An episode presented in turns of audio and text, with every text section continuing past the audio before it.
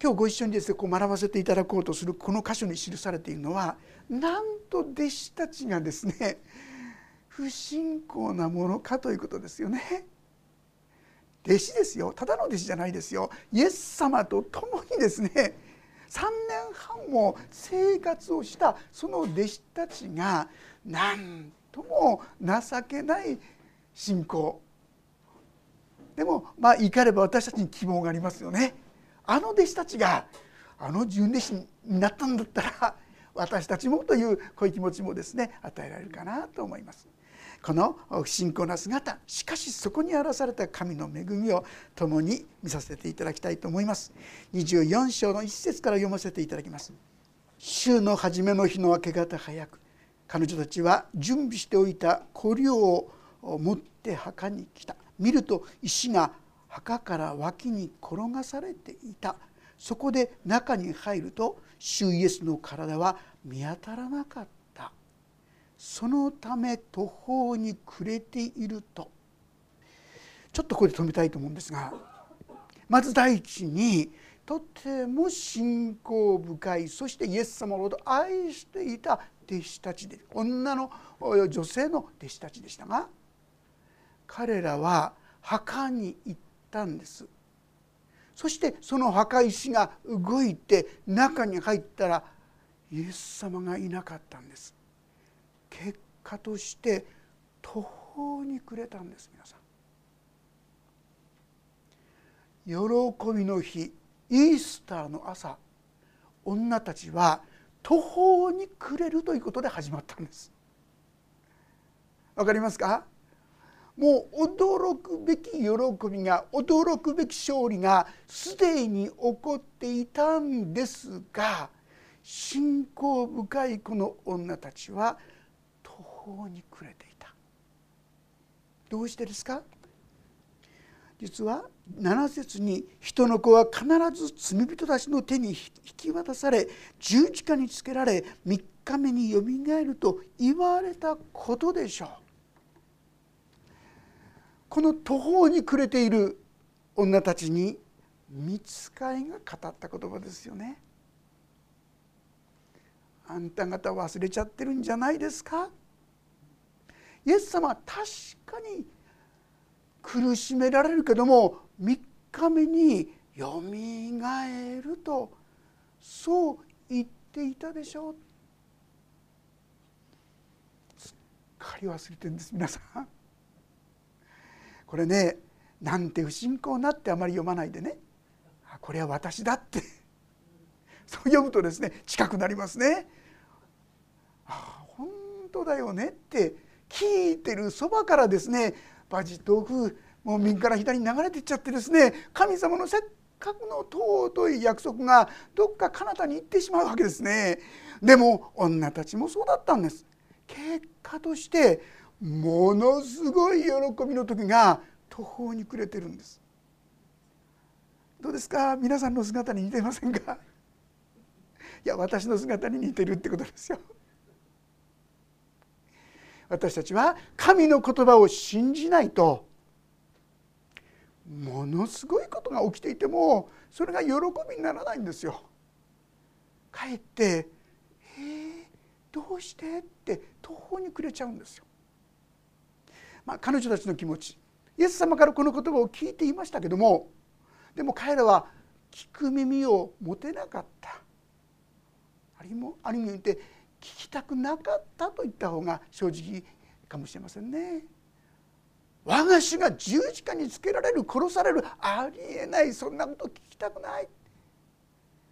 私たちは神の言葉をですね割引してね自分勝手にそれを聞いてしまうんですが前もってイエス様は十分そのことを語ってくださってたんですが彼らが聞く耳がなかったのでそのことを受け取ることができませんでした。そしてその結果として特に聞きたくなかったのは殺されるってことを聞きたくなかったなと思います。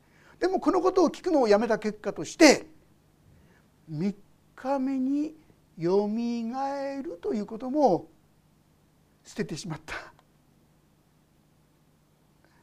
もし彼らがちょっとでもこのことを覚えたらえー、もしかしたらという実はこの「いない」ということは墓にイエス様がいないっていうことはもしかしたらという一縷の望みになったかもしれないんですよ。喜びの始まりになったかもしれないんですよ。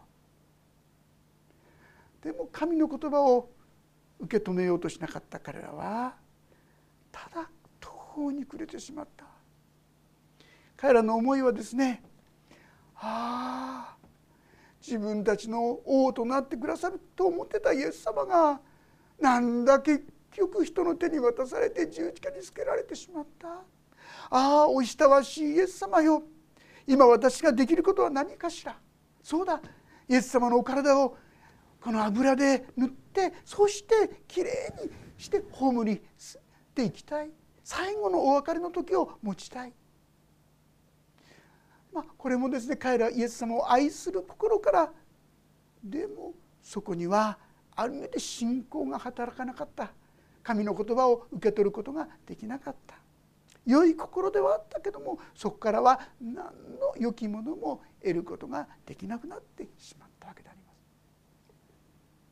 ところが来てみてですね最後の自分たちのご奉仕と言いましょうか。イエス様の体をですねこういうで塗って差し上げたいと思ったその本人がいないんですよ。どうしたらいいんだろうか最後の望みも絶たれたもう絶望のどん底ですよね。これがこの途方に暮れたというところの意味ですよ。彼らが自分の頭で考え自分の頭で想像することの中にいつもとどまっていて神の言葉に聞こうとしないそのかたくなな心は彼らを途方に暮れさせるこれだけだったんですね。さあところがその時に「見よまばゆいばかりの衣を着た人が2人近くに来た」。まあ、ちゃんとね神様は彼らの状況を知ってたんですよ。だからちゃんとここで見つかりを使わしてえーってびっくりさせるわけですよね。そして彼女たちは恐ろしくなって地面に顔を伏せたまばゆいばかり本当にもうびっくりするような輝きの中で彼らはもう怖くて怖くて顔を地に伏せるしかなかったある意味でまあ、礼拝すると言いましょうか。そんな姿になっていたでしょう。その人たちはこう言った「あなた方はどうして生きている方を死人の中に探すのですか?」イエス様はここにはいないでしょう。なぜならイエス様は生きているんですよ。彼らは死人の中。イエス様死んじゃったって見てるんですよ。でも見つかいは生きてるんだよって言ってるわけですよ。だからこのお墓になんかいないですよってこういうわけですよね。ここにはおられません。よみがえられたのです。まだ外来におられた頃主がお話になったことを思い出しなさい。彼らに御言葉を思い起こさせようとしている。皆さん私たちが不信仰になっている時にも必要なことはこの言葉ですよ。御言葉を思い起こすことですよ。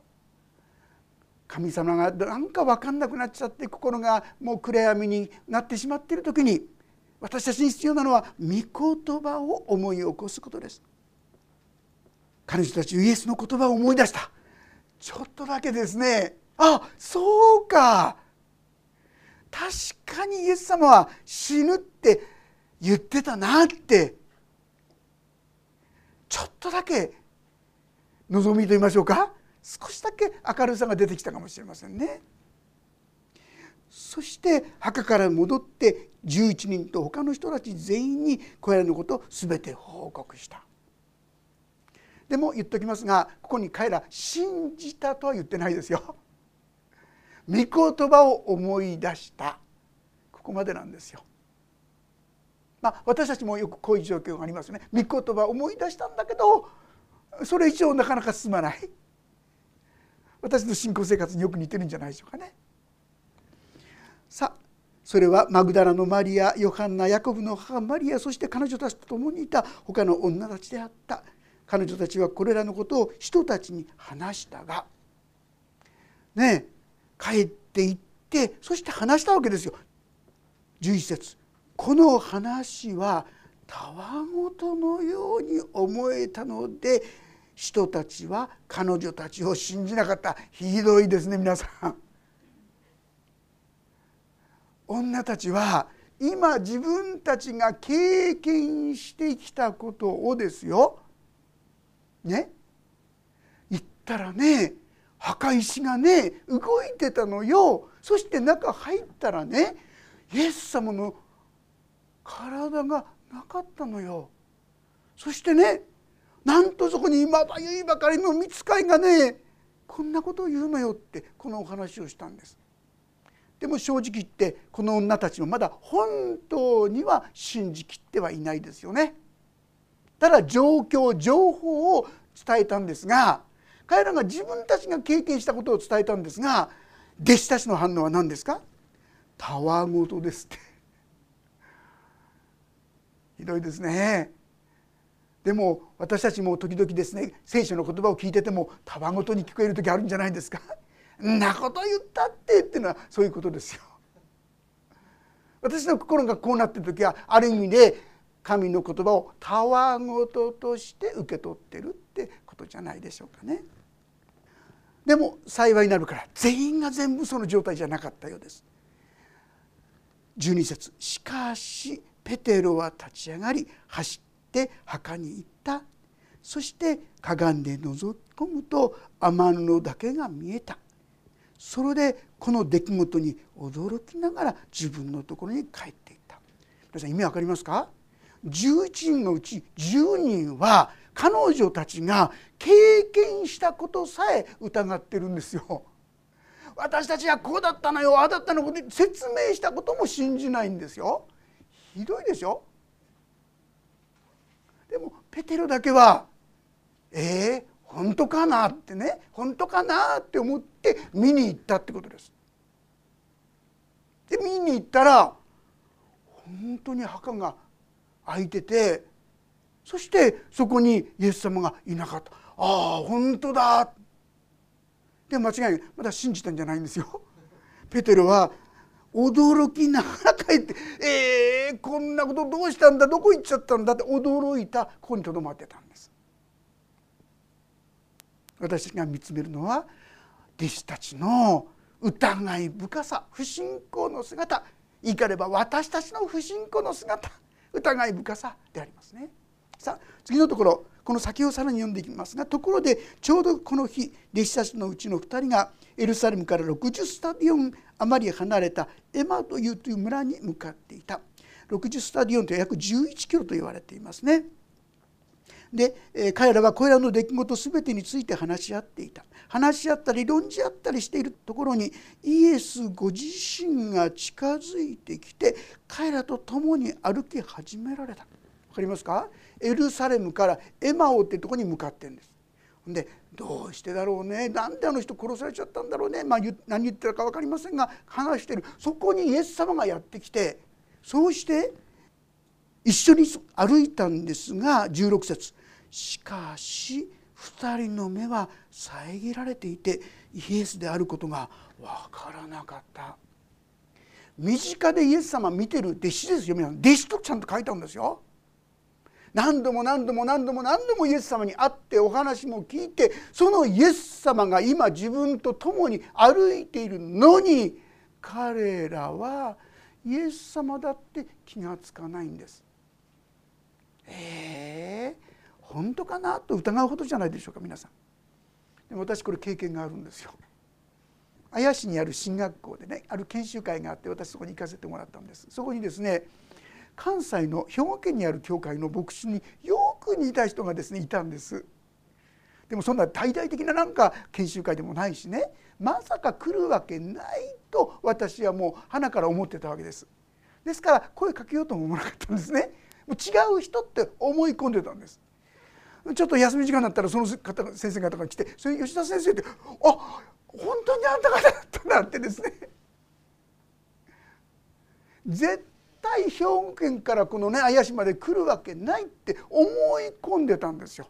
思い込んでたから実際に見ててもその人だよく似た人がいるもんだなとそう思ってましたけどでもまさかその人だとは思わなかった同じですよね。あこの人イエス様によく似てるなと思ったでしょうけどもイエス様がいるはずない私がもう心固かったようにですねこの時の弟子絶対ありえない復活なんか絶対ありえない。すごいでしょ？すごい確信ですよね。という状態だったんですね。で17節イエスは彼らに言われた。歩きながら話し合っているその話は何のことですか？すると2人は暗い顔をして立ち止まった。そしてその一人クレオパという人がイエスに答えた。エルサレムに滞在していながら近頃そこで起こったことをあなただけがご存知なんですか？面白いですよね。あなたぐらいですよ。このこと知らないのはってね。ちょっとはっきり取られた表現ですよね。イエスがどんなことですか？とこうね。面白いでしょ？喜劇見てるじゃないですか。言われると2人は答えたナザレ人イエス様のことです。この方は神と民全体の前で行いにも言葉にも力ある預言者でした。それなのに私の祭司長たちや議員たちはこの方を死刑にするために引き渡して十字架につけてしまいました。私たちはこの方こそイスラエルを解放する方だと望みをかけていました。実際にそれはそればかりではありません。そのことがあった3日目になりますが仲間の女たちの何人かが私たちを驚かせました。女たちは朝早く墓に行きましたがイエス様の体が見当たらず戻ってきました。そして自分たちは見つかりたちの幻を見た。彼らはイエス様が生きておられると告げたというのです。それで仲間の何人かが墓に行ってみたのですがまさしく彼女たちの言った通りであの方は見当たりませんでした。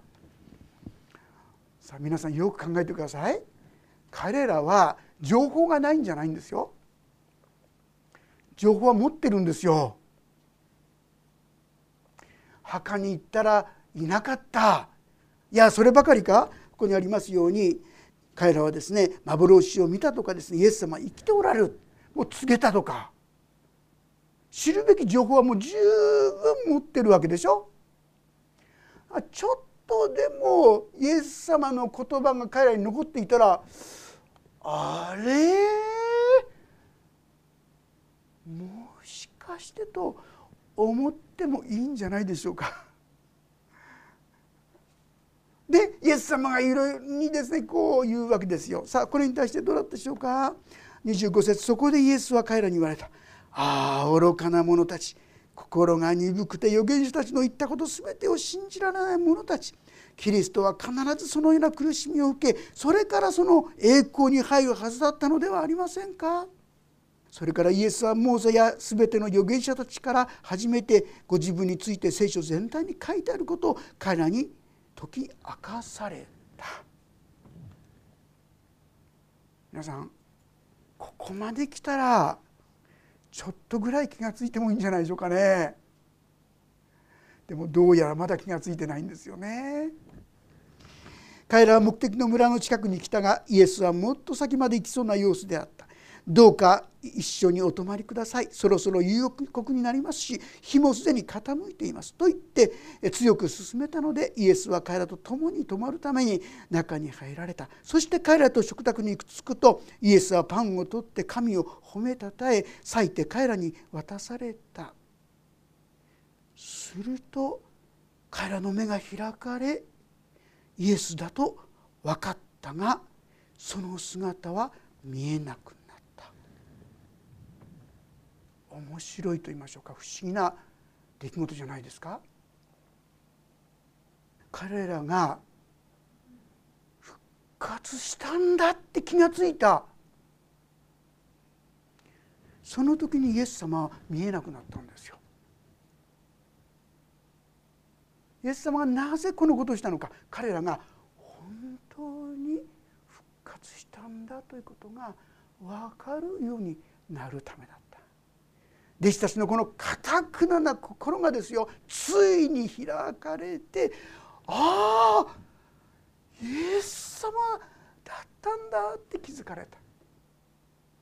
ここまではご自分の姿を見せてますよね。分かったらもう消えていくんです。復活の体はこういうことができる体なんですよ。やがて私もそういう体になるんですね。今日本にいますが次の瞬間アメリカに行くこともできるような体になると私は思っていますね。本当に驚くべきもの。まあ、とにかくですねイエス様はこの時に消えた。もう一つ何がきっかけですか？イエス様がメッセージをしたからですか？聖書の解き明かしが素晴らしかったからですか？それも助けになったと思いますがここに記されているのはイエスはパンを取って神を褒めたたえ裂いて彼らに渡された。まあ、今日私たちしますけども生産式ですよね。生産式の初めですよ。もっと言うなら日常生活食べたり飲んだりっていうのは日常生活でしょ。そこでイエス様に目が開かれたんです。私たちは特別なところじゃない。日々の生活の中にご自身を表してくださるということではないでしょうか。もうちょっと先まで進ませていただきます。32節に2人は話し合った「みちみちお話しくださる間私たちの聖書を解き明かしてくださる間私の心は内に燃えていたではないか」彼らの目が開かれるまで気が付かなかったんですよ。でも気が付いてみるとあイエス様だったんだって気が付くとああ考えたらなんか私の心が燃えていたな。時々ですね。まあ、礼拝の中でなんか心が燃やされるそういう経験をすることも、まあ、いつもだったらいいんですけどね。たまにあるかもしれません。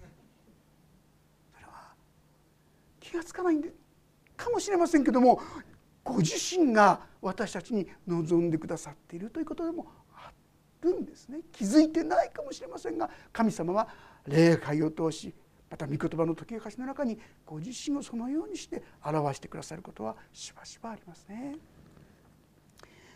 33節2人は直ちに立ち上がりエルサレムに戻った。ここも大事なんです皆さん。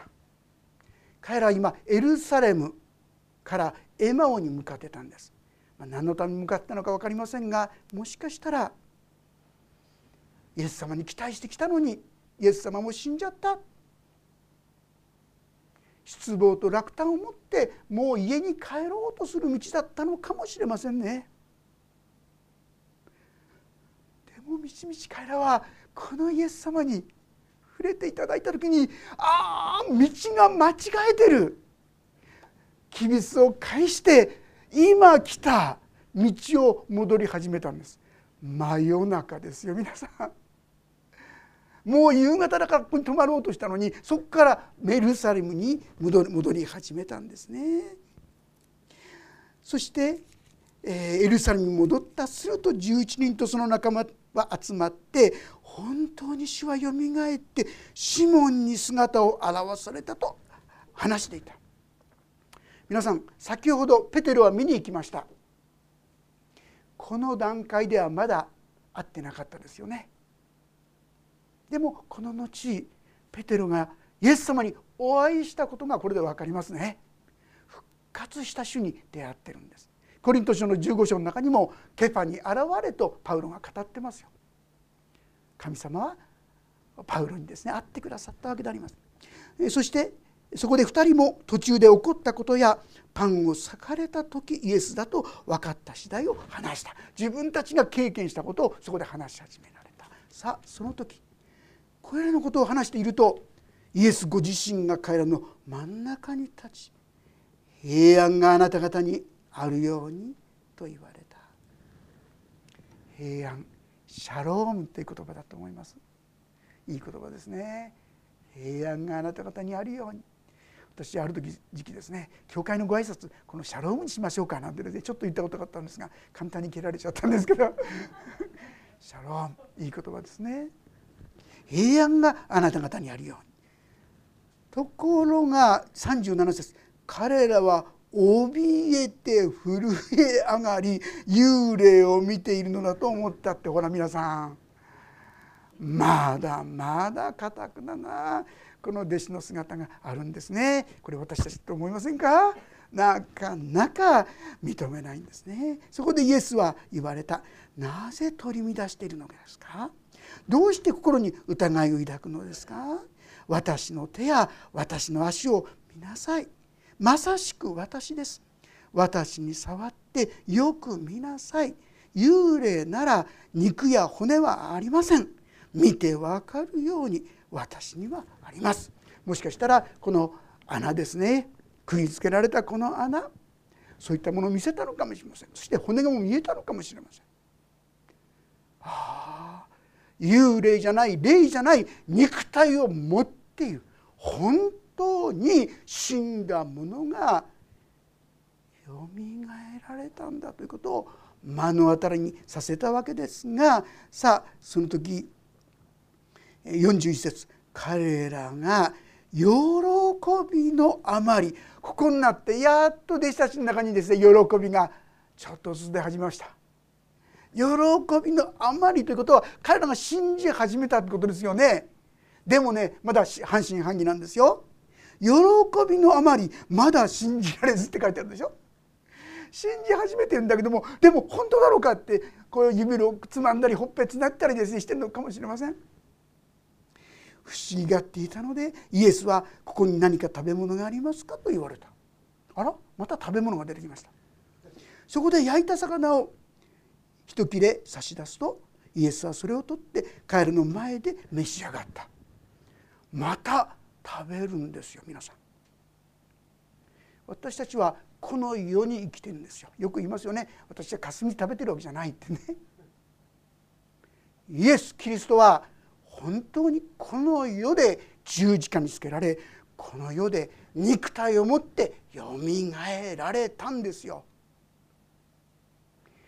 人間が最後まで打ち勝てない代物それが死じゃないですか？今感染症で私たち苦しんでますが今までも多くの感染症を私経験しましたがなんとかかんとか乗り越えてきたんですよね。でもどこまで行っても乗り越えられないものそれが死じゃないですか？そしてイエス・キリストはこの死を打ち破られた。このことを彼らの目の前でほら見てごらん。私だよって。表してくださったんです。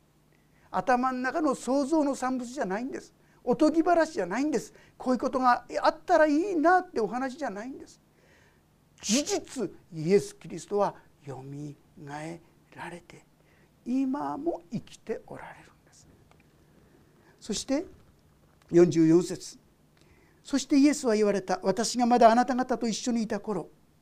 これ不思議な言い方しますね。もう今は今と前とは違うってことですよね。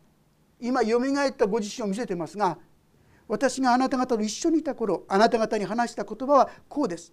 私についてモーゼの立法と預言者たちの書と支援は書いてあることは全て成就しなければならない。それからイエスは聖書を悟らせるために彼らの心を開いてこう言われた。次のように書いてあります。キリストは苦しみを受け3日目に死人の中からよみがえりそんなによって罪の許しを得させる悔い改めがあらゆる国の人々に述べ伝えられる。エルサレムから開始してあなた方はこれらのことの証人となります。見よ私は私の父が約束されたものをあなた方に送ります。あなた方は糸高きところから力を着せられるまでは都にとどまっていなさい。それからイエスは弟子たちをベタニアの近くにまで連れて行き手を挙げて祝福された。そして祝福しながら彼らから離れていき天に昇られ上がられた。彼らはイエスを礼拝した後大きな喜びとともにエルサレムに帰りいつも宮に行って神を褒めたたえていた。彼らはイエス様が離れていったんですが今度は喜びに満ちてなんですよ。復活したイエス様をしっかり捉えた彼らはもう悲しみや苦しみでですね暗くなるならない。本当に死はよみがえられた。皆さん日曜日に私たちが礼拝しているのは日曜日によみがえられたからなんですよね。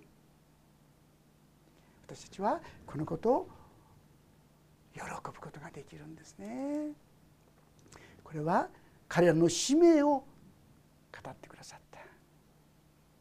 本当に不信仰な弱いあなた方だけどもあなた方は今見たね復活の証人としてあなた方は福音を述べ伝えるんですよ。福音とは何ですか？それはその名によって罪の許しを得させる悔い改めがあらゆる国の人々に述べ伝えられる。私たちを通してこの技が進むんですよというお話をされたわけですね。さあ皆さん今日私たちはここで何を学ばせていただくことが必要なんでしょうか。まず第一は私たちは本当に疑い深い存在なんだな。神の御言葉を素直に受け止めないかたくななものなんだなという自分のその姿をしっかりと受け止めさせていただきましょう。そして「主よこんな私を憐れんでください」と主の前に出ようでありませんか。そしてそれが次の祈り。神よどうぞ私の心の目を開けてください。彼らは聞いていましたけどもちっとも分かんなかった。そのことが喜びじゃなかったんだ。神様どうぞ私の心の目を開けてください。そして復活の主が見えるように主はよみがえられた。もう私は世に勝ったと言われるこのイエス様を見ることができるようにしてください。このように祈ることが必要ではないでしょうか。そしてそれとともにこの復活の証人。彼らはイエス様を見ましたね。でもヨハネルに書いてあるんですがトマスと一緒にイエス様は言ったんです。彼が「しよ」とこう言ったんですけどその時にイエス様は言われました「あなた方は今私を見たから信じたのですね」でも見ずに信ずる者はもっと幸いです今の時代私たちは見ずに信じてこの福音を伝えていくものとなることを神様はそこでお示しくださったんですね。私たちも目に見えるわけじゃない。でも神の言葉を聞いてそれを受け取ってそして信じて歩む。どうか分かるように目を開いてくださいと共に祈っていきたいと思います。と同時に彼らが復活の主を気が付いたのはどこですか？魚を食べてる時ですね。あるいはパンを裂いてる時ですね。日常の中です。あなたが出会うさまざまな中に神ご自身がご自身を表してくださるんですよ。主よ私の目を開けてください。今ここにいるあなたを見上げさせてください。同じ場所ですが女たちは途方に暮れていたんです。でも彼らがこのイエス様復活したよみがえって勝利してくださったイエス様を見上げた時に彼らの心は喜びでくれたんですよ。神の言葉を素直に受け取らせていただきましょう。受け取れるように神をどうぞ私の心を開いてくださいと目を開けてくださいと共に祈るじゃありませんか。そして私たちもこの復活の恵みを本当に喜びながら今週も今月も今年も共に歩ませていただきたい。と思います。お祈りをいたします。天の神様あなたが死を打ち破ってまた罪も完璧に処理してよみがえってくださったことを感謝します。私たちは今や神の子供とされ永遠の命が与えられ永遠の喜びの中に招かれていることをありがとうございます。どうぞ不信仰によって途方に暮れるそういう私たちですけどもどうか御言葉を思い起こしてそして主よあなたに立ち返ってあなたの恵みを喜び感謝する。それも日常生活に今の私たちの生活のただ中にご自身を表してくださるあなたをどうぞ見上げるものとならせてくださるようにお願いします。この祝福がいつもいつもお一人々のうちに豊かに豊かにありますように。主イエスキリストの皆によって祈ります。アーメン。それぞれに応答の祈りをお捧げください。